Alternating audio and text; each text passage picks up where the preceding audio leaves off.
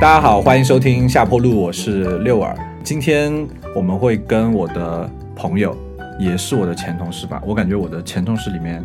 真的是藏龙卧虎，第一、第二、第三期全是前同事来做嘉宾。然后我们今天会来聊一下关于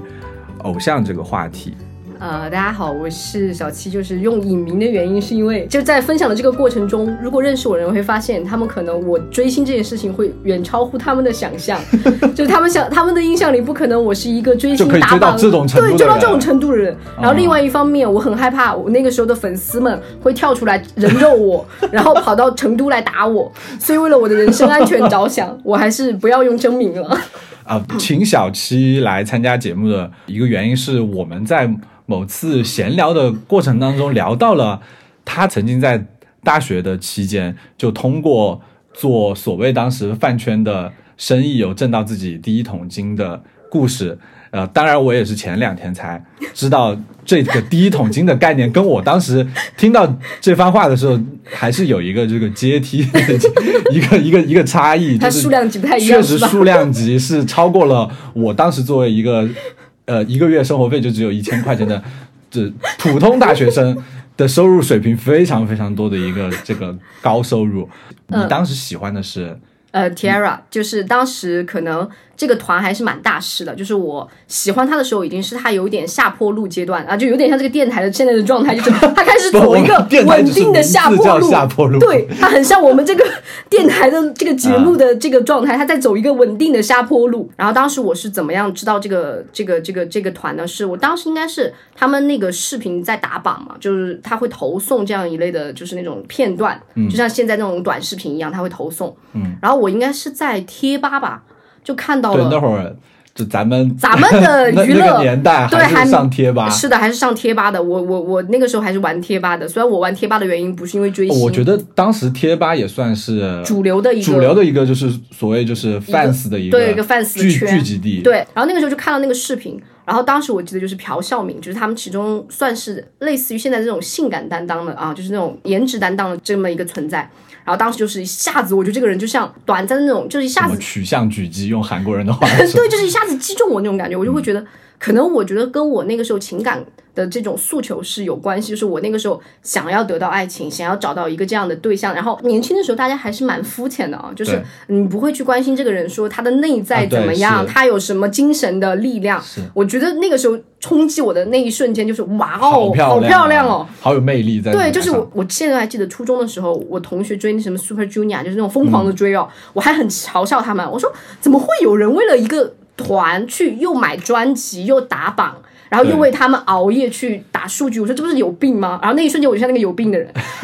我所有追饭圈韩圈的韩圈的朋友都被我骚扰了一遍。我说这是谁？这到底是什么歌？好，就是这就是我入坑的前提啊，就是我那个时候瞬间就入到了粉丝这个群体，以及我入到了韩流，嗯哦这个圈层。那时候有什么团粉跟唯粉啊？有这个跟我后面的生意有关系哈，就是韩流他们是非常区分层级的，就是嗯，你可能这个团是个大势团。但这个大师团里面，大家的这个资源是完全取决于你的粉丝数量的。是的，就是如果你的粉丝数量高，你可能在这个团里吃到资源非常高，就是是那种可能全国人民都知道你的程度。对。然后如果你的资源很低，可能就是那种连一首歌你都没有几句歌词那种，就是哪怕你在一个大师团里，你也没有多少人知道你。是。其实这个的就跟唯粉团粉有关，就团粉就是那个你只要是他是泛粉的是这个团体，唯粉就是我喜欢的是这个人。我甚至可以接受你这个组合解散，是，我只要反正人在就行。对，而且他甚至希望牺牲整个团体去成就这个人。他们其实是不在意你这个团体发展的怎么样，他只在意他喜欢的这个人发展的怎么样。不，我是想说，你当时是肯定是出于一个团粉的。我是一个唯粉。哦，我就是那个唯粉，只是就是因为一下看到的那个人，对。你刚刚说的那个人，然后你才去粉的这个团吗？是的，就是我觉得之所以我会后后面走向黑心粉丝路的原因，就是我不是个团粉，嗯，就是他们喜欢的那些人，其实在我心里就是一个路人甲。我真不是一个好粉丝，我的入门就有问题。我本来以为你是团粉的哦，没有哎，呃，我之所以觉得其实我算是很真实的粉丝的原因，就是我不是因为他们的作品好，就是我其实，在那个集团刚开始喜欢他的状态和现在的粉丝很像，就是纯粹是因为好看，不需要你任何其他的东西，我纯粹是因为可能出于这对这个人的。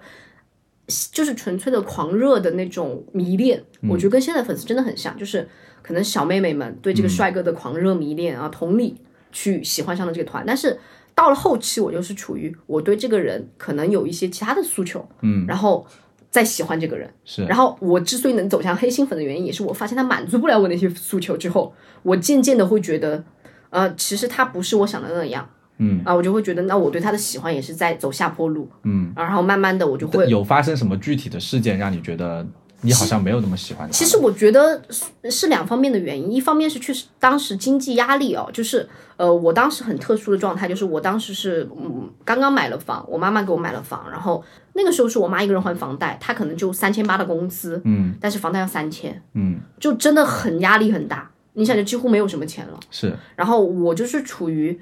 呃，追星要花钱嘛？嗯，我那个时候真的跟现在一样的，就是粉丝们花钱那个状态一样。我会去买专辑，追他的演唱会，嗯，也想为他打榜，就这些都是要花钱的。所以那个时候我其实心里是很愧疚的。我甚至还记得那天我给打电话给我妈，我说：“妈妈，我追星了，我很害怕的。”我追星了。对，我我，因为你知道吗？我小时候是一个真的说的跟出轨一样，我真的跟是个别人家的孩子哦，我是一个。不会，就是不会去早恋，也不会就是从小到大学习就是那种好好好学生，好好学生模板真的模板里长出来的，就是追星在他们看来可能是个不可思议的事情。我现在还记得，就是那个时候我们可能生活费我不知道你多少，我一个月八百，嗯，哦，我不知道你们多少，八百一千就是常规常规水平吧，应该。我那个时候一个月为他花了三百，哇。哇哦，是不是？就那剩下你就所有其他娱乐都不要了，都不要，我就只吃饭，对你懂吗？五百只能吃饭，对，就是我省吃俭用。就只为了剩下所有钱花到他们身上，就一第一个月哦，我就秒花了三百。那一瞬间的疯狂让我都觉得害怕，就是我能理解现在的粉丝那种疯狂啊，因为我那个时候就是这样。就哪怕我一个这么理智的人，就这第一个原因啊，确实压力有点大，就是我心里那种愧疚的压力。嗯，然后第二个原因就是我觉得，嗯，你这样的疯狂的喜欢，其实带来的就是我疯狂想从他身上找到一些更多的我觉得闪光的点，我会想疯狂的去找寻。嗯，但是当你。迟迟得不到回应的时候，你会觉得他们也不过如此的心态就会冒出来。他们就是其实也是像其他的韩流团体一样，就是靠公司。但这不怪他们，我只是看出来，就他们也只是平平无奇的几个艺人。他们就是工业流水线上生产出来的，是的商品。对，只是说他这个商品比较优秀，嗯，所以他们能在给他们，就是我觉得就风口来的时候，他们能吹起来，嗯，但是风口走的时候，他们也不能再起。然后回归旅行之后，就发生了后面的故事。我现在还记得当时我是怎么开启我黑心粉丝之路的呢？就是我可能粉了差不多有三个月哦，就是也并不长。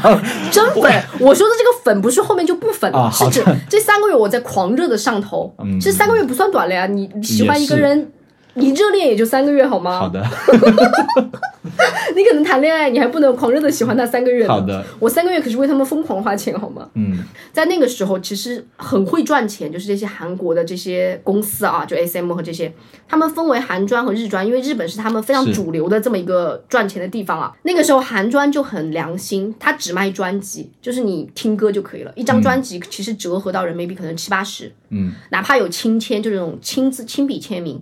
呃，或者硬签可能就一百多，不会特别贵。嗯，但是他们在日本玩一个什么东西呢？玩一个叫小卡。他怎么靠这个赚钱？他是这样的，他一张专辑是有塑封的，随机放一张小卡。嗯，那随机这个就很有意思喽。是，这个世界上总有想集权的人，这团粉肯定要集权，对不对？哪怕你是伪粉，你如果有强迫症，你不得也得集权吗？是，所以他就产生一种生意，叫做你可能抽的永远抽不中。是，而且那个时候我听说一个很有趣的点，就是谁人气高就少放他的。其实这完全就跟现在的盲盒是一个概念。对，但是盲盒它至少它还有这种，就是它至少还控制这个比例嘛。嗯。而且它这个所谓的珍藏款，其实，呃，说实话，大家对这个珍藏款的喜爱不一定是大家统一的。就是比如说，哦，理解。哦，你懂吗？就是带了粉丝的属性之后，其实就会变得很不一样。对，就是他粉丝有供求关系，你喜欢的人多，他一定想买的、想得到的人多，对不对？我就专放少他的，是，那你就得疯狂买，为了抽中他，你就得疯狂买，对不对？你怒刷一百张只为抽中他，是，而且它会形成一种挤兑效应，就是我有你没有，对不对？对，就很有意思喽。对，所以他们就搞得很有趣，你知道吧？就现在我觉得他们真的是把那种商战达到了极致。呃，我现在都还记得，我喜欢那个明星，虽然不是最大势，我说叫智妍啊，嗯，但是他也算第二大势，就是那个团里可能就他们俩人气第一、第二这样的状态。他就是随便一张小卡，一张哦七十。然后有一个叫 B.S. 叫 Bunny Style 这张专辑，因为它这一张专辑有四个样子的小卡，相当于就是每个人都有四种。嗯，你能知道那种疯狂吗？所以当时那个卡甚至一百五一张，你能想象吗？一张就你喜欢的那个人的一张卡，对，一百五，我的天呐！我当时记得集齐他所有卡，就到第九张专辑的所有卡，应该是十三张，好像要一千五以上。到三个月内，我应该为他们花了快三千块钱。哇！哦，就是那个时候，我所有的钱全部砸到里面去了。妈呀！然后下头了，就慢慢开始往下坡路走的时候的状态，就是我突然就像，呃，如果硬要说，就特别像电信诈骗上了头，转完转转完了所有的款之后，就会发现我是不是被骗了？啊，就这种心态，你懂吗？就是那一瞬间就很空虚。嗯，我突然会觉得，我喜欢他到这种程度是因为什么呢？嗯，我开始问自己这个问题，就问为什么？我觉得人就是一旦开始问为什么，就是你有点。清醒了，你有点清醒了，对，而且是在这么经济紧张的情况下，嗯，我觉得我当时就很就会觉得很愧疚，我超愧疚，我当时有种感觉，就像是一个家境贫寒的人偷了家里的三千块钱出去赌博输光了，荷尔蒙分泌完了之后那种下头就让我好愧疚，然后我就会觉得你要弥补吗？那我就觉得一般的人出现这种情况就是及时止损就完了嘛，我不我要挽回损失，嗯，那我当时在想。我说怎么挽回损失呢？然后我我就发现这个小卡的生意其实它的市场非常广阔，嗯，因为很多人都像我一样，第一是不知道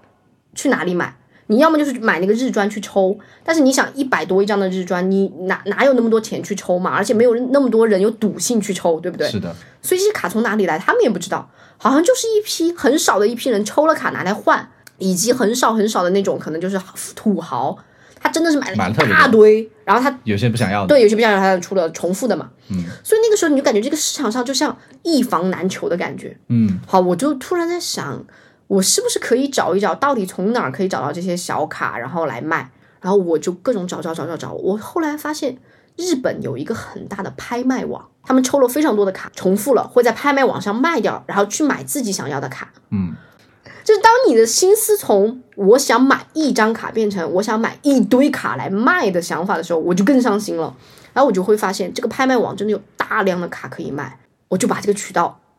第一次从头摸到尾，就是怎么样去拍。嗯，拍下来大概多少钱，然后以及运回来的成本是多少？就是我当时大概算了一下，因为它拍卖有个问题，就是你也不知道拍下来会是多少钱，你可能看到起拍价是二十块钱，嗯，但有可能会拍到三百都有可能，嗯，然后这边能卖多少，我其实也心里没底，因为它不像你，比如说一台电脑有市场定价五千，那就是打折也就四千五，嗯，贵一点也就五千五，它不是的，它是你认为它值五十，它就值五十，你认为它值五百。它就值五百，它没有任何市场定价，所以当时我心里还是有点忐忑的。就是你也不确定这个东西到底能不能做起来，做起来，对，赚到钱。对我当时就是，我现在还记得刚开始我是做了几张卡，然后我知道那个 BS 就几种 TB、BSJB 那几张比较贵的卡，我拍了几次，因为我知道大概市价有一百左右嘛，嗯，然后我就以五六十拍回来，嗯，然后我现在还记得我给我妈发，我说妈，我卖出去了，我赚了二十。嗯，你知道吗？就是人生中第一次做生意的那种喜悦，我真的只二十块钱哦。你的买家就来自于粉丝，呃，贴吧认识的粉丝，或者是 QQ 群。对，就是我之前加入了非常多的粉丝，就是我们有大巴嘛，然后还有粉丝群，然后就是包括我之前买卡也认识了很多人，大家也会相互问你有没有什么什么卡，然后甚至贴吧里面还有专门一个帖，就叫交易帖。我就会加了一群人跟他们聊，我以我要买卡的身份跟他们聊哦，我这个心机很重。我说我想买那个那个卡，他说啊我也很想买。我说好，我那天看到一张九十五，他说啊这么便宜吗？我一百都愿意。我在想你一百，我就给他备注 JB 一百，就是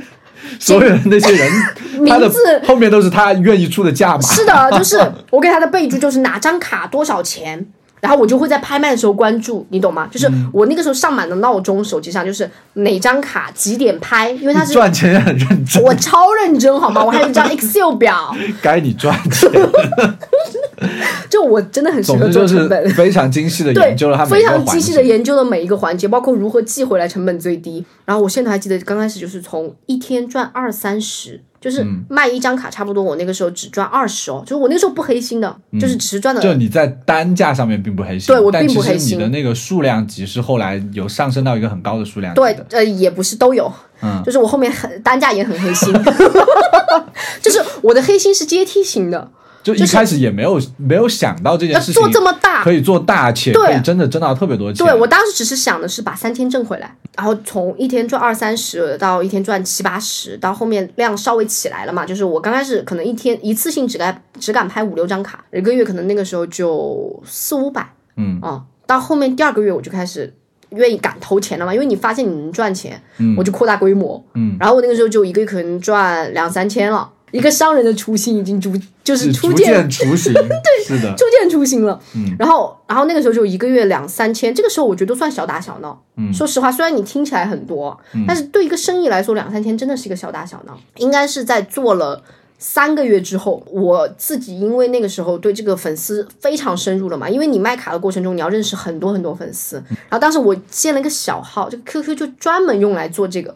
然后我在他们，我那个 QQ 号应该是巅峰有一千多号朋友。哇，就是我在那个粉丝里面叫大佬，因为我跟他们树立的人设就是我是一个很有钱的人，很有钱，买了非常多专辑，就是为了支持这个团体，然后抽到了多余的卡分给大家，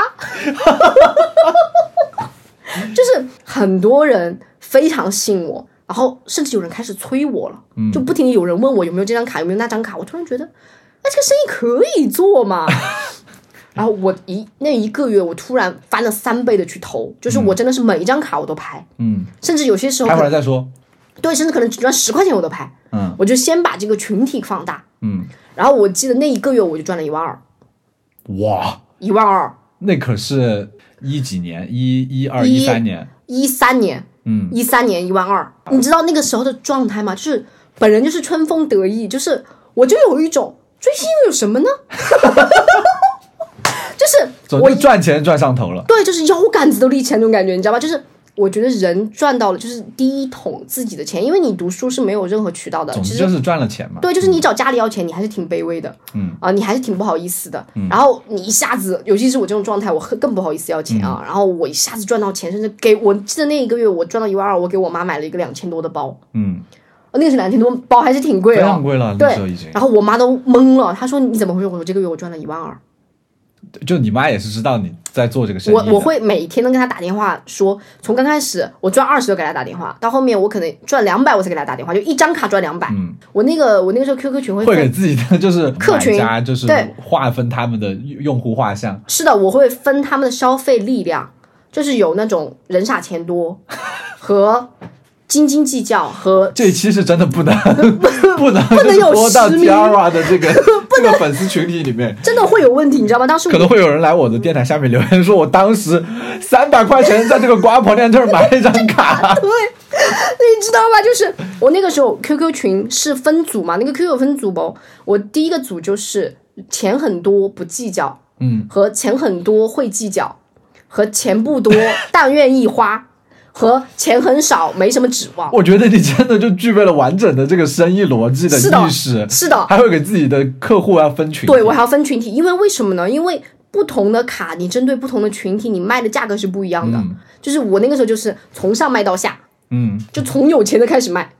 然后就是先供给这一群有钱的人，他们有钱人饱和了，饱和了再往下下走，对，所以它的价格就是我我记得我一张卡卖到最贵卖到过一千三，一张卡，一张卡一千三，呃那个时候放到现在也很夸张哎，哦那个时候的一千三完全不一样哦。放到现在可能就是五六千，而且那个时候的一千三是我还不算很黑心的时候，就是我觉得狂热粉这一点是很可怕的，嗯，他们是真的能为粉丝花所有的钱，就是他不管这个东西会对他造成什么样的影响，嗯，就是我分享两个我比较印象深刻的粉丝，嗯，一个是一个入伍的男生，就是他是个军人，二十四左右，然后他喜欢的智妍，而且他的钱用不出去嘛，他就会跟我说，他说你你给我留意什么什么什么，多少钱都可以。我跟你说他，我还有个组叫肥羊组，嗯，他就是我肥羊组的组头。可 以在肥羊。对，真的我是有肥羊组的，就是我会给他们规划所，以其实粉丝他们本身的渠道也比较闭塞，对他们很多就是顶多就是贴吧里面有些换卡的帖，你大概能知道。呃这些卡都是以什么样子的价格在是的在被交的？认识你了之后，可能都觉得的，就不需要是我就不需要去看其他的，就反正这个找这个人买方便了。是的，而且我觉得我那个时候是有服务价值在里面的，你知道吗？就是我会为他规划哦，就是我会跟他说，我会把我做的功课发给他，我说他们有这些专辑，这些小卡，我说你可以先收集这些，再收集这些，然后这些是比较珍贵的，这些是不太珍贵的，就是我为什么还觉得你是个特别好心的哇，粉丝真的，我跟你讲，那个时候很多人 超喜欢我呢，就他们会觉得哇，我好贴心哦，我还帮他们做了功课，你知道吗？就是其实我给他做功课的原因是，我想在盘算他我能从他身上赚到多少钱，因为要做规划嘛，他每个月钱有限喽，你你要注意就你还要了解他的钱包，是啊，肯定啊！你想这个东西这么贵，我卖的又很奸商，对不对？我已经开始饥饿营销，然后又开始拉价值感，对吧？又开始服务价值又放在里面了之后，对你的钱包的负荷是很大的。天啊，我觉得以后带我赚钱好不好？主播很穷，所以你你懂吗？就是我要维持他对这个组合的上头，然后我要在这个上头的，就是他不考虑任何价值，不考虑任何像我当时花三千一样的时候赚干他。就是我就要你这句话。对，所以我会一直维持他上头的状态。嗯，然后那个时候就是他每一周，我为什么分享这个粉丝，就是我在他身上应该赚了四万一个人啊！我在他身一个人身上赚了四万。就这个在意的兵哥哥，你是的赚他四万，我赚了他4你把万国家的津贴全都赚走了。这这个地方可以掐掉吗？我会不会被抓起来？就是我在那个粉丝群体里营造了非常多的很稀有这样的东西，嗯，就是你会发现我那个时候赚钱的逻辑已经从搬运商，嗯，变成了造梦家，嗯，我开始。这个东西很稀有、很独特，断货了，再也买不到了，只有少数人拥有。我开始造概念了，嗯，然后经常开始五十卖五百，十倍。我那时候真的开始拉价值了。所以其实这一点就侧面更加说明，这个东西根本就没有任何没有任何的市市场价可言的，真的就是它变成了供求关系了，就是你觉得值多少，它就值多少。甚至我觉得它比常规的供求关系还还要更还要更变相一些，对，更变相一些，就是它是一个完全没有市场准则的东西。对，然后那个时候就是我差不多固定有十到二十个肥羊池对肥羊池，就是只要有一个快饱和了，我就会补一个进来。嗯，就是这是我那个时候真的赚了很多钱的原因，就是我一直维持着这个肥羊池的宽度，大概持续了多长时间？差持续了有快小一年。也就才一年，是的，我赚了你就赚到了这么多，是的，因为一个月就差不多两个一到两个 W 嘛，妈呀！然后你一年多一点嘛，嗯，我就赚了那么多。就是我甚至有一个月的流水可能就四到五啊，就是我那个时候每个月要做的事情就是备注他们有钱的时间，嗯，备注他们最大的需求，然后试探他们最大的出价量。嗯，然后跟他们保持互动，然后我甚至当时我记得想去做 EXO，因为 EXO 是当时最大势的男团，嗯，而且他们人又多，嗯，人多好呀，人多粉丝多，而且卡更难集，是的，更好赚钱。是的，我最后为什么没去赚的原因是我发现其实，因为你要赚这个钱，你真的是要很了解这个团体的每一个人，因为你要对市场价很清楚，你否则会亏本的。你进你拍，你不知道拍到多少合适，对吧？然后包括你要打入这个粉丝内部，去跟很多人保持联系，其实是一个蛮难的事情。所以你发现，其实你在 Tiara 这个团身上赚到了粉丝的钱，还是有一部分原因是因为你喜欢他们。对，我觉得其实原因是因为我的初心是喜欢，所以我才能做到这么了解。是，如果你变成了这个了解没有办法完完全全以利益以去驱。生意对，就是至少我觉得以当时我是没聊嗯对很无聊，我觉得我当时是没法的。为什么？如果你换做我现在，我可以哦。如果一个月你告诉我赚两万去了解一个团体，哦，就是我们现在都已经是步入社会的这个对老油条了嘛，就是这不就是吃晚饭嘛？为了吃饭低头是不难看。是的 就，当时就是还是蛮纯粹的，就是我觉得你愿意去这么深入的了解一个所谓的偶像，是的，一定是真的喜欢他，嗯，一定是真的喜欢他，就是是真的发自内心的想去了解他，你才能做到我当时的程度的。对，呃，所以我觉得也算是机缘巧合，只是说后面确实我这个人就就就走走走向了另外一条极端，就是从很喜欢变成很喜欢赚他们的钱，也算是很喜欢嘛。最后做了一快一年之后是怎么收手的呢？就第一是赚够了，嗯，就是我觉得那个时候也很单纯，就是觉得赚那么多钱够了，做到可能大三上学期就是真的是觉得要保研了，就是所以是为了学习，对，真的是为学，因为那个时候什么呢？就是我那个时候大二的时候做这个生意是，呃，白天的时候就是上课，我都会去做那些链接的功课嘛，嗯，然后晚上回来，然后因为那些人很多聊天白天是没法聊的，晚上就要维护客户关系，要跟他们聊天，嗯，给他们打包啊那些，然后第二天要寄出去，所以根本就没有没有什么时间做什么其其他的，所以我觉得我当时单身跟这个有关系，你知道吗？啊，单身对也是，就也没有时间谈恋爱，对，没有有时间学习。是的，我那个时候成绩一落千丈，因为你上课也不听讲嘛。然后啊，大三我发现哇，保研可能要出事了。嗯，我突然觉得妈呀，我是不是要挂了？我当时就是白天就是比现在还可怕，我早上七点钟起床去图书馆，嗯，自习，把所有的题刷一遍，把所有的书看一遍。呃，晚上九点钟回家，嗯。去做生意，嗯，然后做到凌晨一点，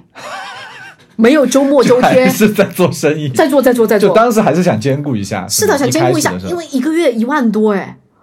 对，确实就是如果这个收入一下就没了。的话，了，你还是会很失。落的啊，就是。嗯因为你一下有了收入的生活和心态是不一样的，你是很自由的，而且你是很自信的，而且在经济上确实我妈一下就轻松了嘛，嗯所以那个时候我的状态就是，你知道就是比现在还累，早上七点干到晚上凌晨一点哦，没有周末周天，没有节假日，就是周末周天就是全天泡在图书馆，节假日就是全天做生意，嗯，就是本人就是一个自律的。就是每一个成功人士必然背后都是很痛苦的，从早上七点到打工打工到晚上一点，这是什么人做得出来的事情啊？天哪！就是既要又要还要，我又要自己的成绩好，要保研，所以我觉得我在我司之所以能干这么久的原因，就是因为大学给我打成了良好的基础。当时就经过了对，我，知道了零零七是什么样的。自己把自己干成了零零七。对我跟你说，干到什么程度？我大三下学期的时候，就是开始逐渐缩小规模的原因，就是我已经累到了，压力、精神压力大到单耳耳鸣，然后最后还是因为扛不住了，所以扛不住了，真的扛不住了。就是我觉得我可能需要 stop 一下。就当时医生给我的建议，他说这个现在确实查不到任何原因，但是我们判断分析就是你的压力太大了，让自己神经放松。然后加上可能确实到后面有点市场趋于饱和了嘛，因为我心思全部放到学习上也有关系啊，我没有去发展新继续去发展新新的客客户了，就做满了，把这一批人做满了。我我那个时候我就记得，就是我把手里的存货清了，嗯，就只留了我自己手里这一套，嗯，然后我就没怎么做了。那些粉丝会，你在做这个生意的过程当中，那些粉丝会给你做一些真心的交流吗？会。把你当成一个真正的纯爱粉，然后跟你交流一些这些偶像给了他们带来了什么？会，我当时真的是在他们心目中是个很有钱的粉头，他们会跟我聊什么，比如说一定要学习更好才能去靠近他。其实我能感受到他们喜欢，也并不是单纯的说他长得好看。是，啊，就是他也会觉得这个人很积极，就是他们会说啊，姐姐都已经这么情况不好了，但是还很努力、很认真。就是我觉得韩国有一点他们是值得称赞，就是呃他们有这种练习生这个做法。嗯，你练习生出道你要花很多年的，少说三年，他们是至少有基础的工作能力的。嗯，人家的唱跳呃那个时候真唱的哦，对，从来不会电音，更不会半开麦。麦对，是我觉得半开麦就像你纹的那个半半永久眉眉毛一样啊，就是你补一补，你说这是我画的眉毛那种感觉，你懂吧？对，但实际上这就是这是别人帮你花的呀。而且大部分半开麦的都是电音都开很大，对，电音都开很大，所以其实那个时候是没有这种说法的。左了都左，那都是全唱的，那是真的全开麦的真唱。就是那个时候的偶像，还是真的很努力、很认真的。但是现在我觉得，你看国内那种文盲的这种啊，还是蛮多的嘛。是的，然后包括台词都念一二三四五六七的这种啊，这是在在韩国你搞这种，你马上就拜拜了。对，他们是经过市场的考验，确实还很不错的。是，然后包括你看，其实很多呃 Super Junior 后面去做综艺，你发现这个人真的很有趣，有综艺细胞，对，有综艺细胞，他真的很有意思的人。嗯，而不是 Q 半天也是蹦不出一句好蹦不出一句好话，对，就是你看现在采访我们很多明星都是啊，是这样吗？啊，这这段话肯定大家很熟悉吧？怎么不算呢？那怎么不算呢？所以就是不会发生这样的事情。那个时候综艺的那些人很有综艺细胞，他很有内涵，他有自己的世界的。对，就是他是个有趣的人，他是个有趣的人，他本身就是一个满，就是放到真实世界，你跟他做朋友，你会喜欢他的人。我觉得这是在当时偶像的含义。现在就是我不管你内里是什么样，只要你的皮好，你不要去做我不喜欢你做的事情，你就是我喜欢的偶像。我有一个一直会好奇的问题啊，嗯，为什么会认为偶像是不可以谈恋爱的？我觉得最主要的原因是你喜欢他的原因很肤浅，就是如果你喜欢的是这个人的有趣，你不会因为他结婚了，你就会觉得我没法喜欢你了，对不对？对但如果你喜欢他，就是他的好看，好看的这种喜欢本身就占带有一种占有的欲望，哪怕我得不到你，我也不希望别人得到你。嗯，所以它的本质就是一种排他性，就像钓鱼一样，我哪怕咬不到这个钩，我也不允许有鱼在这个钩上，嗯，我就会持续的想咬这个钩。但是现在偶像跟粉丝的所所谓主流偶像啊，或者是流量明星跟粉丝之间的关系，好像是一种相互捆绑的关系。因为粉丝会出于一个，比如说他现在买了卡也好，买了专辑也好，或者是我去电影院看了你的电影也好，嗯，他越来越把明星当成一种商品，嗯。会觉得我是这个商品的这个消费者，对我为他你花了。钱你这个商品就应该把我当成是上帝，做出上帝我想要的样子。觉得对的行为举止也好，还是道德上面，或者是呃所谓谈恋爱不谈恋爱，我觉得粉丝跟偶像的关系和我们十年前十年前还是蛮蛮长了，特别大的变化。我觉得跟粉丝经济这个词有很大关系。之前的时候，粉丝经济其实并不出众，因为那个时候相对来说中国还没有这么强烈的经济发展势头，就是大家的物质还没有这么富裕。其实粉丝能为这个消费多少是很少的。你记得那个时候我们什么超级男生这些哈，大家就是投短信一票一票投出来，这都算很很花钱的了。是但是现在是不一样的，现在就是，呃，一个粉丝就是一，尤其是这种流量流量明星，他的所有的一切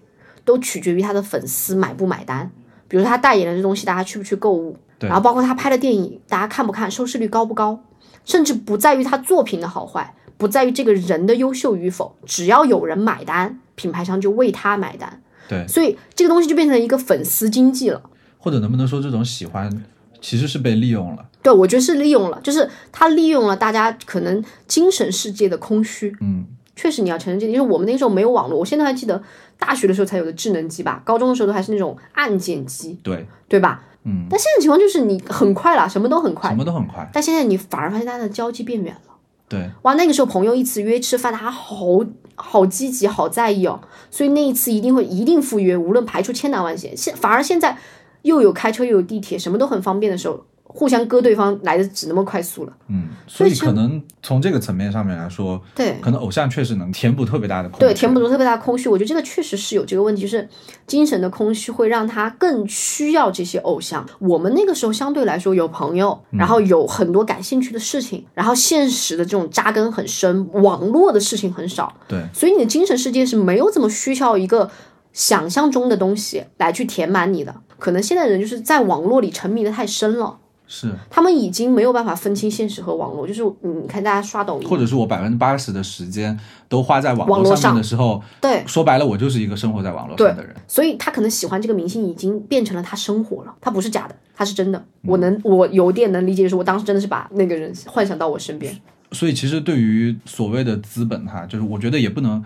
笼统的概括所谓一切有资本介入的东西就是就是不好的。这是的个这个观点我肯定不是我自己的立场。是的，是的，呃，但是确实在就是有资本介入的地方，它一定是有利可图，它才会去做这件事情。好的一一方面肯定是资本能够带来这件事情快速的发展、迅速的的扩大化，能够去触及到更多曾经没有接触过的人。就从我个人从偶像的身上获得力量这一点来说，我当然很感谢资本。没有资本的话，我们都没有办法认识这些也人也，都没有办法去认识到这些是的，偶像。是。的，是的，然后才能够就所谓谈到后面给你一些所谓精神上面的支持，但是现在的感觉是一种被反噬的感觉，对，无数的热钱在往里面涌入，由于网络把流量这件事情无限的放大之后，是的，就是非常非常的赚钱，所以没有人会想想要去在这里面建立所谓一个正常一些的规则，大家就是随着这个流量，它去往哪儿就去往哪儿。是的，其实就是你能赚快钱，就没有人愿意再赚慢钱了。就是我觉得其实这点很正常。你像我当时做黑心商也是一样的嘛，你赚过四五百一张的卡的钱，你不会赚二三十一张卡的钱了。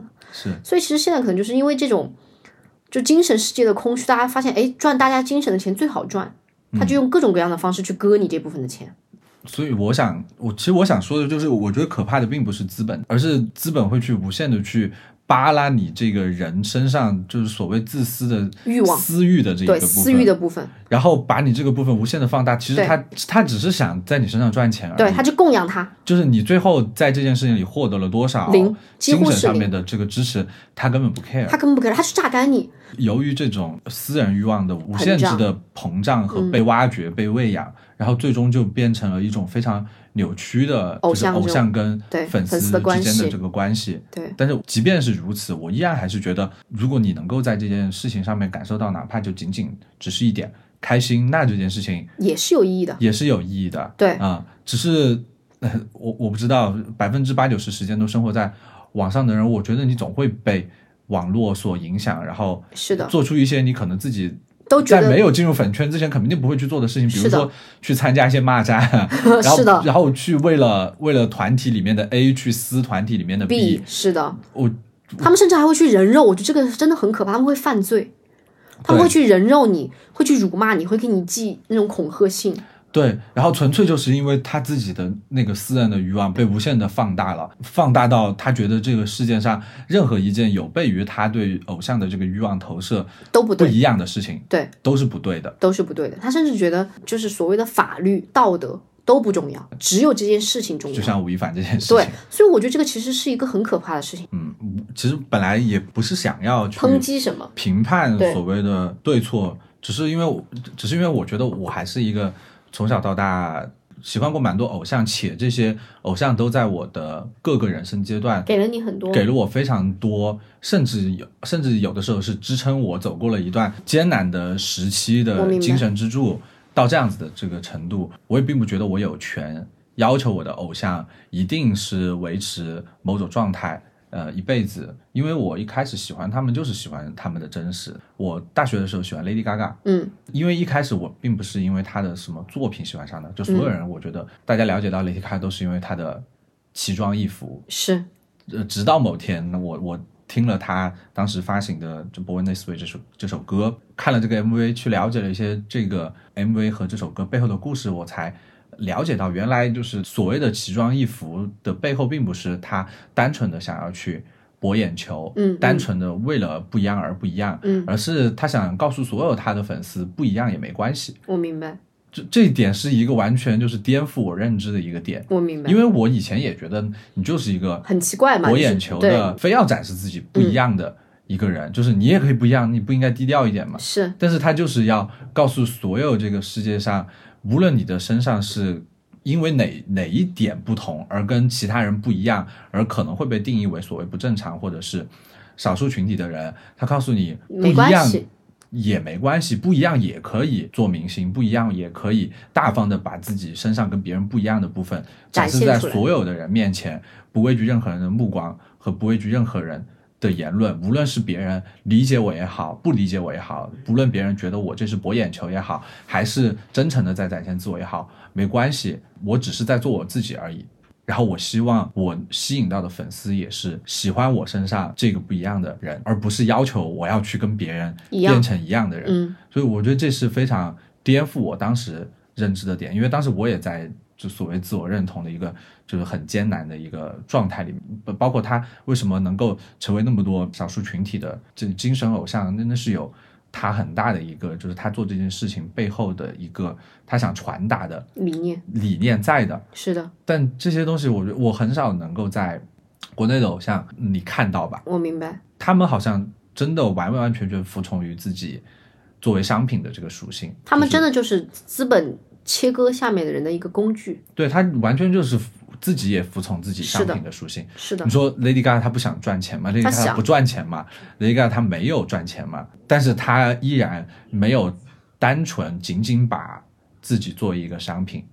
而是希望能够借由资本的力量去传达自己内心真实的声音。包括一些理念。当然也有可能会被别人说这些东西也是被资本那也包裹过可能那也是人设，对吧？对，我我觉得不重要。对就是我觉得这个东西只要给给了我自己内心最真实的他哪怕是演的，如果他确实是给了你力量的，他也是有意义的。对，因为这个这份力量在我自己的心里面，就是我自己能够知道这这份力量到底是什么，我明白，而不是不需要任何人告诉我说你这力量是真的还是假的，没有真假。它就是触动了我，它就是给了我非常大的力量。在这个层面上面来说，我觉得偶像是完全有超越资本的力量的，是的，是是完全可以利用资本的，而不是被资本利用。他其实是可以去做一些动作，哪怕他是和资本是一个相互裹挟的这么一个状态。对但这个前提是他自己真的要有一些本事。对，就是自己如果自己都把自己当成一个商品的话，对你当然也无非就是继续被做成一个商品。是的当你没有商品的利用价值的那一天，你就你就会被下架抛，弃。对你就会下架，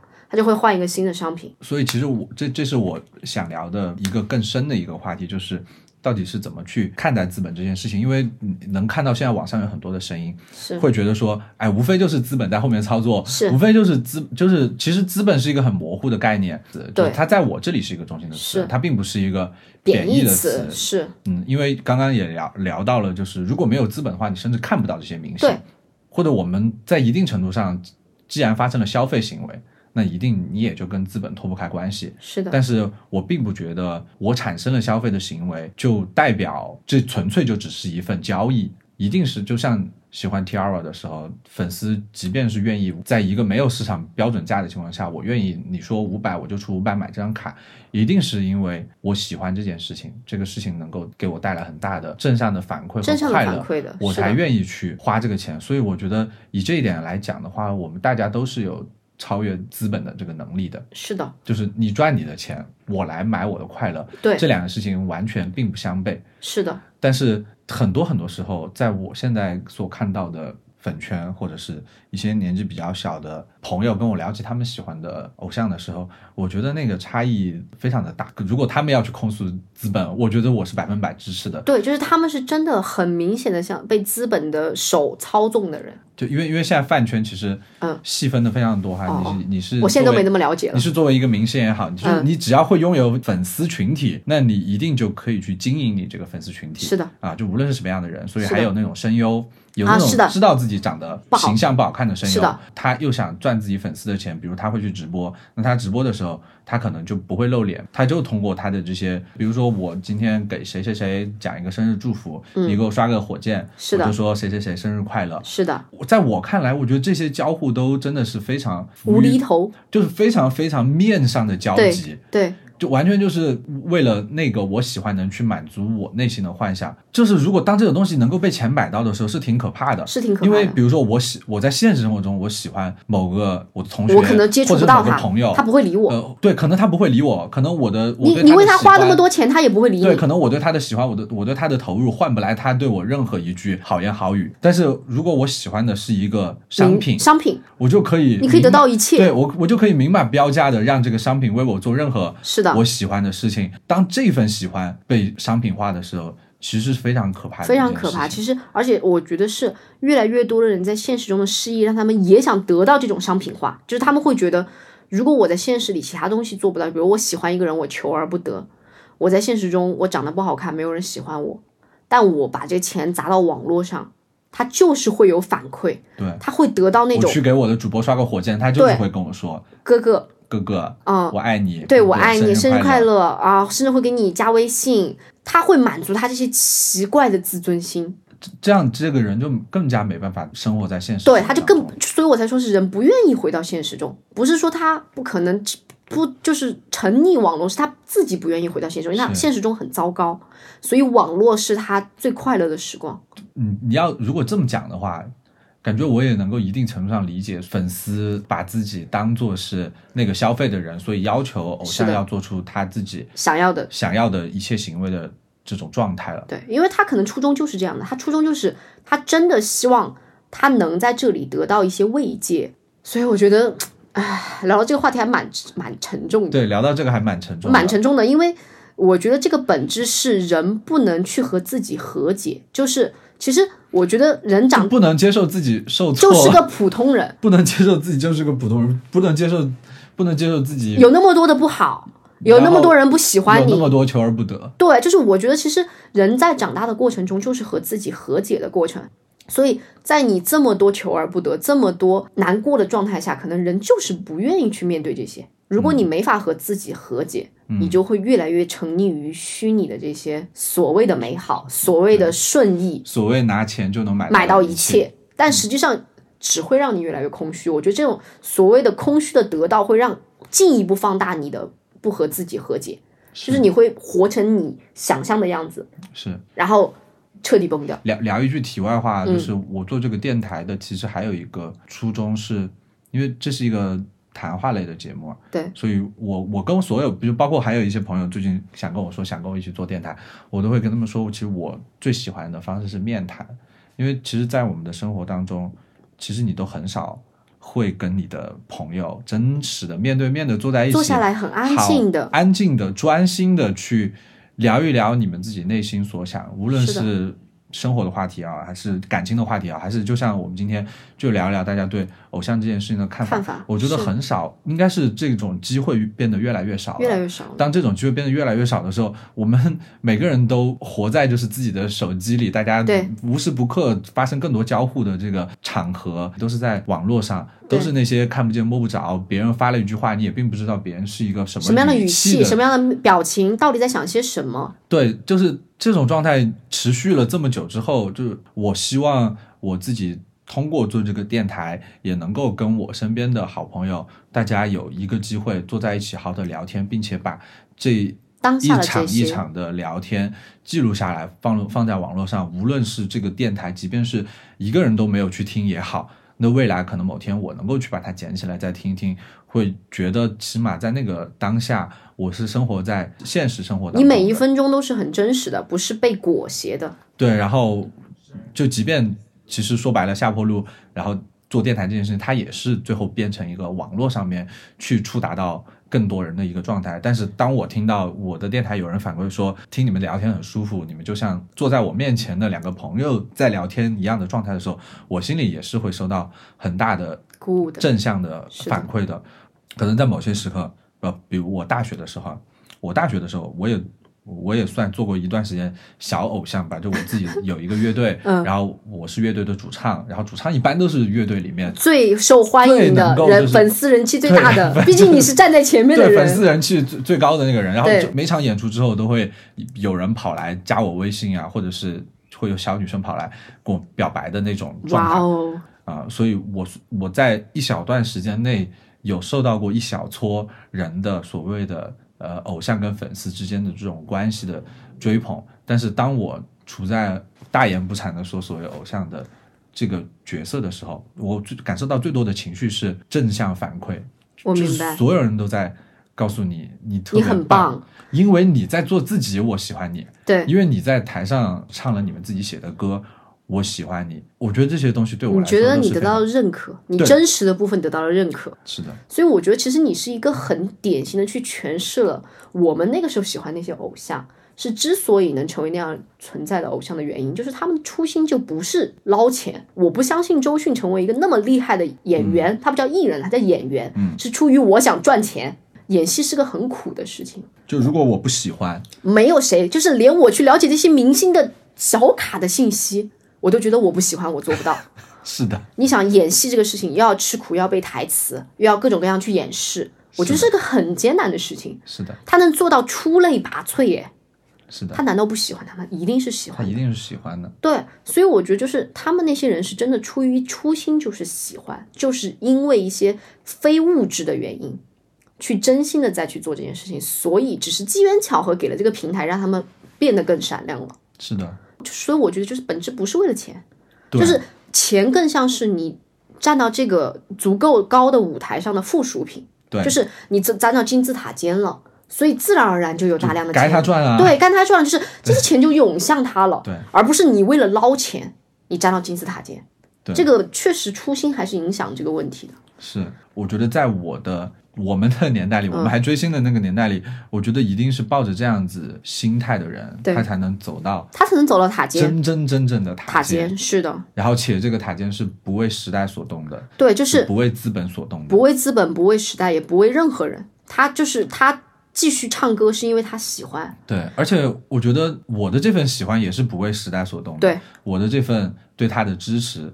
或者是某一天他是他在我的城市要开演唱会了，我一定我一定会我一定要去买最前排的票去看他对对对，的这种心情，我觉得这才是能够真实的、坚固的去支撑着粉丝跟偶偶像像之间的这种关系是的，长续的良性的存在的基础。是的，是的，他就是他可能甚至不需要发展，他可能甚至可以放在那儿吃灰。对对对对但对是某一天你再提起来的时候，你会发现，你会很庆幸，还好这些东西没有被任何其他七七八八的鬼东西所侵蚀。对。这份喜欢永远可以那么单纯。我觉得就像你有一个很好的好朋友，你只是不怎么跟他常联系，对。但是一旦你们俩见面，永远是无话不谈。对，我觉得就这样的一个状态，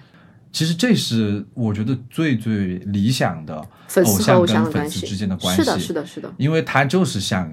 你身边的一个朋友一样在鼓励你，对。你也像你是支持你身边的好朋友一一样在支持他。对。嗯你不需要倾家荡产，不需要竭尽全力，你只需要在你能力范围内对，去做支持他的选择和支持他的举动选择，嗯、就可以了。是就是情感类的东西更多，对物质类的他会东西更少他。也会因为你他的选择被支持而感受到无比巨大的力力量支持他继续把他的这个选择推向极致，往下是的往下一步走。是的，所以我觉得这是非常舒服的一种关系。对。所以我一直，包括我刚刚说的，我不会去苛责任何，包括现在的所谓的饭圈粉圈，对对对，我也觉得一定，因为不会有人为了自己不喜欢的人而去吵架。是的，啊、一定他只哪怕就只有那么一点点肤浅的喜欢，他也是真喜欢。他也是真喜欢，对，嗯，所以喜欢这件事情一定是没有任何错的没有任何错的。而且喜欢这件事情是可以给你带来非常正向的正向的力量的反馈和力量的。但是为什么因为喜欢一个人而把自己带向了很多负面情绪的深渊？是因为你并没有，我我不知道，就是环境的因素也好，资本的影响也好，呃，影响的因素有千千万万，但是无论是粉丝那个人自己，还是偶像那个人自己，其实他们跟我我在前两期讲的很多面临一些人生的选择的时候一样，你们永远有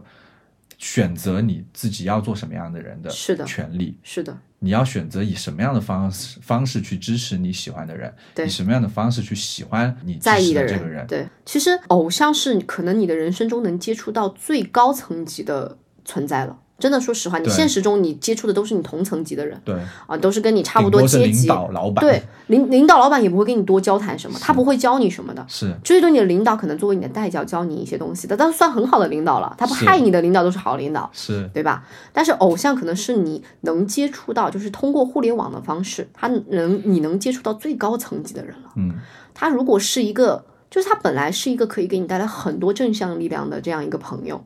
你自己失去了他，你去买了一个商品，这个挺可惜的。我觉得大家为什么喜欢，就是说大家都说多读书嘛，就是书其实就可以带你去领略一些你人生里没法做的选择的东西，它会让你成长。我觉得偶像在一定程度上也是这样的。是的，真的是这样，就是他会在你不懂或者在你迷茫的时候，哎，突然一句话就点了你一下，或者他的一个举动就鼓舞了你，是的，你的人生可能就真的不一样了。是的。而且这个东西不需要你付任何东西，就纯粹是你了解了他，这些东西其实从不需要你付出任何金钱的代价。你只是你只是了解到他了而已。所以你说这是一个多么简单的付出，但是你可以得到这么重要的东西，但是你自己选择了去买一个商品，你感受不到或者你自己选择把这种关系简化为了一个商品消费者跟商商品的关系。对我觉得很可惜，就是他失去了这种很纯粹的感情，然后失去了这种很纯粹的这种力量，然后呃变得虚，就是沉溺于虚幻之中，对离真实的自己越来越远。就是我觉得为什么大家说大家越来越不快对，乐应，该说，偶像在离真实越来越远的你也你也在离自己你也在离越真实实的自己越来越。远，因为其实人的快乐就越源于第一，你越来越真实；第二，你越来越和自己和解。对，就是你不用成为很厉害的人，你只需要第一觉得自己很好，对你就很快乐。对真的，我发现其实大家为什么说五千有五千的活法，一万有一万的活法，就是真的是每个人都有自己的快乐的点的。是就是我，我觉得现在最可惜就是我小时候觉得五毛钱的零食很好吃，我现在找不到那种快乐了。所以其实那是不是当我找回这种快乐的时候，其实我五千就可以过得非常快乐？是所以就是你越真实，越能接受你真实的自己，是，你就越快乐。你也能接受别人的真实，对，或者是真实的人，你总能在自己喜欢的事情上面接触到更多真实的人。是的，就我我我就前段时间上周还是嗯。上上周、去呃参加了那个兔瓦斯，就是上上周去参加 Twice 的那个他们在首尔的演唱会，嗯。有呃线上的直直播，嗯，我就去参加了那个活动，然后那个活动我包了个 IMAX 的厅，就是本来、啊本来一开始是几十个人，嗯那后来就变成了快两百号人，就是那个有原来定的那个厅就根本装不下，装不下了。然后嗯就变成了一个 IMAX 厅，哇哦，然后然后我是一个人去的嘛，去了之后就。我心里还觉得呃忐忑的对我我也不忐忑，就是嗯其实我毕竟三十多岁了，呃，也没有什么好忐忑的。怕尴尬吧？可能是怕没人没有，就一个人去的，我就没有我没有预想到这个活动会给我带来多少的快乐，啊，我明白。懂吧？就是我就一个人就参加了一个觉得，去刚好参加一下嘛，对我去因为很参加了一个喜欢这个，我喜欢的偶像的一个线下的一个线下活动观影，而且它嗯嗯甚至都不叫聚会，对它就是大家坐在一起去看那个演唱会的直播。是的，然后我就觉得这个事情，我一个人看跟我一群人看没什么区别。不会有什么会有区别嘛？嗯肯定，但也没觉得说有有本质上区别，我可能会觉得跟粉丝一起看氛围好一点。嗯，热闹一些。对，然后去了之后，然后坐我旁边的那个那个那个小弟弟，反正一看就知道他可能就刚上大学的那种。嗯，嗯，他带了有四根应援棒吧，他一个人有那种应援的手环、应援两根应援棒，还有一个嗯应援的手表。然后他看我手手手里什么都没有，给他说他说我给你两个应援棒吧，等会儿可以一起一起一起摇。呃，参与吗，对，然后就是所有周围的人，你会觉得大家因为喜欢 Twice 这件事情，然后又是因为喜欢 Twice 才聚到一起，大家都非常的友好，非常的好交谈。大家其实，在某一个程度上已经是一类，大家觉得像家人一样，已经有点打像家人，你知道吗？窗口了。对，就打开了一个，就因为你们喜都喜欢同样一个偶像这件事情，打开了一个窗口。但其实这种状态也很少，因为我也不是没有去参加过其他其他人的演唱会，我并没有觉得我去看什么陈奕迅啊或者谁的演唱会的时候，感觉有家人，嗯嗯 就有我明白粉丝都是家人，没有这种感觉我。明白，那反倒是这种，对吧？就是你。本来你一个城市里可能能聚集起来就那么两两百多号人，哇！你那两百多号人就都来了，特特别觉得自己是一家人，我明白。然后那个大屏幕亮起来，所有人开始哐发爆发出一阵就是疯狂的那种尖叫。其实这个让我想起来，就是最近《灌篮高手》不是映对对对，上映吗？真的，他们说电影院也是这样，对，就大家会真的就像那个篮球场的现场，就他们那群观众一样，对，你知道吗？有那那那一堆人，也有什么团粉，也有伪粉，也有就是所有人出来都不叫，只有那一个人出来的时候他在叫的人。啊！但是那一到了那个氛围和场合里面，你会觉得这些东西都不重要了是的，啊！你喜欢你一个人，还喜欢两个人，还是喜欢他们九个人，所有都不重要了，重要就是。因为他们九个人在一起，才有了咱们大家这一群，两两两百多个人欢聚一堂，然后摒弃了大家所有的性别也好，身份也好，就是摒弃了所有是大家身上的标签。你是社畜也好，他是学生也好，你有钱买卡，他没钱买卡也好，大家回到了最简单最简单的一件事情，就是我喜欢他们对，啊、他们是我的偶像。是的，然后哇，大家坐在一起，一起看了一场偶像的演唱会，那种感觉真的是就是我无法用言语形容的好。然后就那场演唱会，大家所有就全全程也粉偶像也很卖力啊，偶像唱了他妈的三小时。还是四小时，我忘了，就是那个活动是四点钟开始的，嗯接近八快八点钟才结束，我的三个多小时。，这个还是很长哎，因为一般巡演就两个小时。对，因为他们只在首尔开两场，哦所以说他们因为又是疫情之后才允许开演唱会嘛，然后 Twice 又属于什么国民级的那种天团所以他们就开了非常久，就想也是想要尽量的去回馈自己的粉丝啊，包且包括开了那个就是开了那个线上的直播，让全球的粉丝都能都够可以参与都能够看他们第一次疫情之后的大型的演唱会的这个。付出，然后每一次他们说谢谢的时候，他们都会说就是韩语的谢谢，然后说呃阿里嘎多，会说、嗯。呃用中文说谢谢，他们也有中文的团员嘛，嗯，然后那种感觉你会觉得很神奇的那种感觉，你会觉得哇，你感觉跟全世界你的感觉是同频的，喜欢兔瓦斯的人，嗯，都连接到了一起，你就同频了你感觉然后你包括你你那会儿，如果你你去你去刷 Twitter 或者是去刷微博，你你说你搜 Twice，就是所有喜欢 Twice 的一定都是在看这场这直播场直播，然后我觉得这是偶像的意义所在，就是它能够让所有就是所有喜欢他们的人，仅仅因为喜欢了同样一个人而连接到一起，然后这种连接是就我刚刚说的，超越了所有你们的性别也好，然后 身份也好，种族也好，其实我觉得大家回归了纯粹的灵魂，对，大家就很回回归了灵魂的碰纯粹的灵魂的碰撞啊，灵魂像就是的碰撞，就是我我我喜欢，所以我们这种喜欢是很纯粹的，大家的连接才能连接上。对，然后回到了大家纯粹的喜欢，回回到了最纯最纯粹的对偶像跟粉粉丝丝之间对，可能拥有的最美好的那种关系。是啊，回到这个很像很像什么？很像呃，他是你的朋友，你是我的朋友，所以我们就是朋友。对，其实那个时候就是这样的状态，就是他作为你们的载体，连接了他是那个大房东，他对是那个邀请所有人来参加 party 的对的。party 的人，然后大家就因为他的邀请，所以我们都是朋友了。对就那个时候，因为我们都喜欢这个人，因为我们都和他关系，就是我们都认为我们和是和他是朋友，而且很喜欢他，对所以我会默认你如果能跟他做朋友，你一定不差。对，所以我先天性就带入，你很不错。就在群里面，然后大家看完这个演唱会之后，所有人的感觉都是不可思议，怎么会这么怎么会氛围这么好？好，嗯，就好到有一点大家都觉得有点梦幻了，然后出了那个影院，大家就散了嘛，然后大家所有人都在那个群里面说：“我永远爱托瓦斯，我永远爱托瓦斯的粉丝、家人之类的。”就所有人都在那个其实这种是一个很精神上的欢愉。使劲的刷，就是怎么大家都人都这么好啊？对我从来没有遇到这么好的粉丝群体，真的，真的，我觉得得这是真实的这种精神上的欢愉，它不是简简单单的说你喜欢这个人帅，他给你带来这种欢愉那么简单的，它是真的能让你从灵魂本质上的这种快乐，甚至你会在很久以后，你都会觉得回味，你都会觉得快乐。后来哈，嗯，就是前前两天，嗯，然后就是韩国的一个男团的成员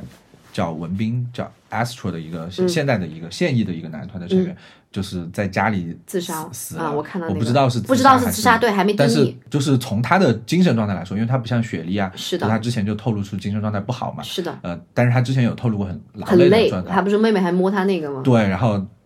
他大概率哈，我觉得有可能是累死对，。我觉得可能是过劳死，嗯过劳就是猝死嘛。对，嗯，然后我们就在群里面，在 Twice 的那个群里面聊这些嘛，然后就聊到以前原来也有两个 Twice 的成员，就是休团过一段时间，包括呃里面有个团员是我我以前特别特别喜欢的一个团员，他也是就是精神状态不好，然后应该是都得了抑郁吧，然后要吃药来要吃药了，然后那些激素的药物又会让他发胖。身体发胖，嗯，这对然后 idol 来说是致命的影响。对，然后他在复出的时候，确实，因为你人在那个屏幕上，一个瘦的人也会被拍扁，会变得更胖，然后你就会发现这个人就胖了很多嘛，因为他以前瘦的时候特别的漂亮。他们他刚复出那段时间，他们就去美国开演唱会，每次这个每次这个团成员他跳到 C 位的时候，全场就是最大的欢呼声，就是每一次他。一跳到中间，一一他一开口唱，因为大家都是团粉嘛，大家都都很其实大家都会应援，都会应援对，但是他站到中间的时候，就所有人声音会最大。最大的声音来来声援他。其实不知道为什么我听到这里我有点感动哎，就是你能感受到那种很纯粹的感情，就是我不是因为你这个人好看，所以我喜欢你，我是因为你这个人战胜了这么多问题，还站在我们面前，对，还依然想要带给我快乐。对我是非常非常想要为你做点什么。那我没有办法为你做点什么情况下，我只能为你呐喊，对我能为你做什么呢？我只能我只能想让你知道，我们还是非常喜欢你的。对你的变胖没有影响到我们，我们还是有那么多人无比无比的支持。对。然后你知道吗？就是这些所，就是我刚才讲的这些，都是我喜欢 Twice 这个团，Twice 给我带来的无数的，就是正向反馈的瞬间。我明白，我明白。就我第一次点开那个视频的时候，我就看哭了。就是我我现在甚至我现在都有点哽咽，你知道吗，就是我能想象到那种画面，因为就是你知道，就是很多人会经常因为艺人这一点确实很很恼火的，就是艺人的形象管理嘛，因为对它是本质嘛，对很多人都会觉得你变胖了。你看那个不是 EXO 的谁说发腮了嘛，大家都会说没有那么好看了。对就是其实大家对这个挺苛刻的，非常当然这个确实他职业的一部分，嗯，但是。当他是因为身体的原因出现这种问题的时候，大家的第一个反应是：如果你是朋友，你一定会理解他，你是想去鼓励他，而不是你去评批评他、苛责他。对我从来不觉得我花了钱对来看你 Twice 的演唱会，是然后你一个人是一种不太好的状状态，对对我们第一反应就是一定要支持你。对，就是我们的想法是这么不好了，你还站在对台上，你我们会觉得你好累，你为了我们做了很多，非常感谢你还继续坚持。对。然后那天出了那个那个男 idol 的那件事情之后，嗯大家就是在 Twice 的那个群里面聊这件事情，我发现所有人，就是我们所有人都在都在聊说，如果真的是 Twice 的，就之前出过身身体问题的两个人。他们有什么遭遇任何人生的不测？我觉得我可能作为喜欢他们的一员，我都会自责一辈子。就是我明白是因为他们在为了带给我们快乐而不停的牺牲自己，逼逼迫自己其。实我觉得有点点燃。其实偶像在一定程度上也是在点燃自己，照亮你。对，然后我们聊到后面，大家都不约而同的在群里面说，我我甚至希望他们能够好好的、健健康康、平平安安的。就哪怕你不做我的 idol 了，对你不做我的 idol 了，你哪怕你不发作品了，哪怕你从你解散了一年发一专变变成两年发一专，变成三年发一专，但但凡你这个人是平安的、健康的、快乐的，那我就是比什么都好。我觉得这不就是 这就是朋友。朋友吗？真的是朋友说，我不奢求什么，你你为我带来什么，我只求你好。对啊，这不是朋友吗？对，所以我觉得真的就是偶像和粉丝本来就应该是好朋友的关系，就是我们可能不常谈，但一定一谈就是无话不谈。对，甚至是朋友也有大家亲密的时候，对然后疏远的时候，是的，但是这都不妨碍大家曾经亲密的时候，是的其实都度过了一段非常美好的一段时光。就是感情永远是真挚的，它不会因为任何东西而蜕变或者改变。对，就是这是偶像给我带来的最大最大的感受，就是是我也追了这么多年星，喜欢过各种各样的人，喜欢的人曾经站在巅峰过，也曾经对吧跌入谷底，也曾经也曾经就默默无闻的就就淡出了，嗯好像好像我也忘记了这个人。然后某天看到他的消息的时候，我我还觉得，哎，他现在过得还挺不错，我就会挺开心的。我明白，我也不会觉得说你怎么这么久了，嗯，都还没有，对吧？嗯你还没有发表作品，我再也听不到你的声音了，看不到你的样子了。我只会觉得，我但凡我喜欢过的人，我都希望他们过得好就过得好过得好就好。对嗯，我不要求你好像要出类拔萃，走到世界巅峰，每个人都像 Lady Gaga 这样，不是这样的，嗯是在那个阶段，我曾经你给我力量，我喜欢你。嗯那如果比如说你觉得你不想再继续这样下去，你想做一个普通人，或者说你觉得嗯确实你受到一些现实的压力啊，嗯你回归了平凡嗯或者怎么样，我觉得都不会影响我曾经喜欢过这个人，或者我继续喜欢你。我就是希望你好好的，因为你曾经给过我一些力量。嗯好吧，我们今天就聊到这儿，希望大家都能够在自己心爱的偶像身上找到真正的力量。对，就是真正的能在呃和偶像接触这么一些时光里，能到得到一些对你人生是你觉得无论什么时候回忆都是珍宝一样的存在的东西。是的，十年有多少改变？一束光能跑多远？如果能再见，我会不会先红了眼？分开各自去冒险，那些熟悉的音乐，像灯塔一样指引我们回到从前。虚拟的地